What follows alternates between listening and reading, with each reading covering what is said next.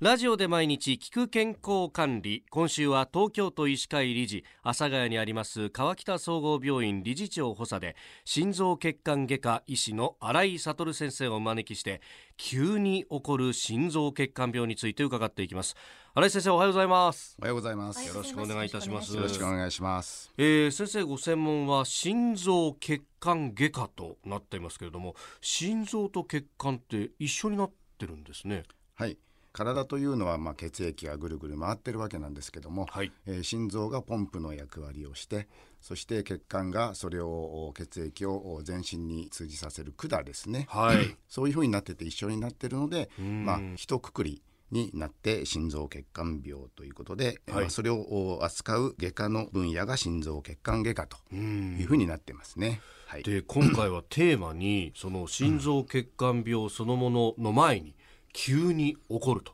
いうふうに書いてあります。これ急に起こるっていうそのリスクが高いってことなんでしょうそうですね。まあ急に起こるということを言い換えれば、はい、まあ急に発症して命に関わるということがまあポイントだと思います。はい、でまあ病気としては徐々に進行していて、えー、症状としては出てきてないんですけれども、はい、急に症状が起きて、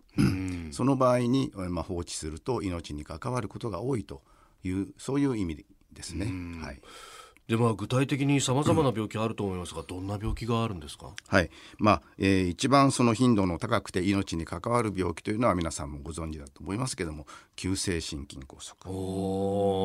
ですね。はい、はい。これは元気な人が、えー、例えばマラソン大会に出て突然倒れてしまうというのも、うん、えー、急性心筋梗塞になってそうなってしまう人っていうのが結構多いですね。はいなるほど、まあ、これ心筋梗塞って確かに聞きますけど聞きますけどじゃあどういう症状なのかとか前兆があってあんまりこう知らないことも多いような気がしますね。そうですね。まあ、えー、普段から胸が苦しいということだとすぐお医者さんに多分行くと思うんですけどもその場合にも早めに診断できる人がいますけれども、はい、なかなかそういうことが症状として出てこなくて突然出るという人も十分多いですね。はい、そのあの突然心臓や血管に病気が起こってくるっていうのはどうしてなんでしょうか？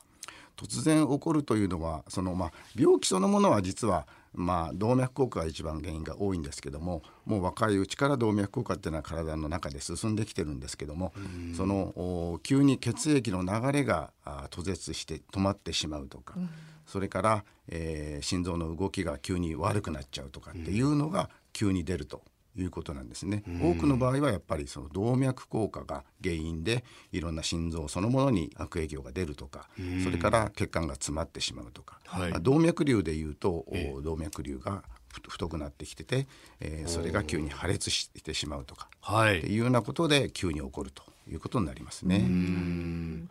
あの動脈硬化の話も出てきましたけれども、うん、まあ、心臓血管病のリスクが高い人っていうのは、うん、その動脈硬化が進んでいる人もしくはその進むような生活をしている人っていうふうになってきますか、ね、はい。まあ、動脈硬化というそのを引き起こすリスクっていうのはもう昔から言われてるんですけども生活習慣病とひとくくりに言われてますけども、はい、えー、高血圧とか糖尿病とか、コレステロールとかそれからあ、まあ、社会的にはストレスですね。それからまあ肥満だけが原因で、えー、いろいろ検査をしても他に何も引っかかるところはないんだけども、はい、えー、非常に太ってる人なんかでは、えー、動脈瘤になるということもあります。そうするとなんかねストレスとかそっちの方ばっかり気にしますけど肥満一つだけストレスのない生活してても、はい、そうなんです。それでもリスクになるってこと？はいそうですね。はい。まあご存知でしょうけどもその肥満から来る病気としてその睡眠時無呼吸症候群っていう、はい、あれが原因で動脈瘤になるとか、えー、知らない間に高血圧になって、えー、心筋梗塞になってるとかっていうことも十分ありますね。なるほど、はいえー、明日からは具体的な心臓血管病について伺ってまいります。えー、川北総合病院心臓血管外科医師の新井悟さんに今週1週間お話を伺います。先生明日もよろしくお願いします。よろしくお願いします。